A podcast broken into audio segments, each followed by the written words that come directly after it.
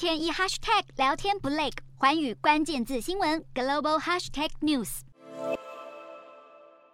超会维持声量的美国前总统川普又有爆炸性消息。川普在自创的社群平台真实发表文章，自曝二十一日可能被逮捕，原因跟他有关。镜头前，这位金发碧眼的艳星暴风女丹尼尔斯曾经大爆与川普有性关系，并且在二零一六年总统大选前，川普的前律师科恩给了他一笔十三万美元，相当于四百多万台币的封口费，以免左右选情。然而，川普对于此事却矢口否认。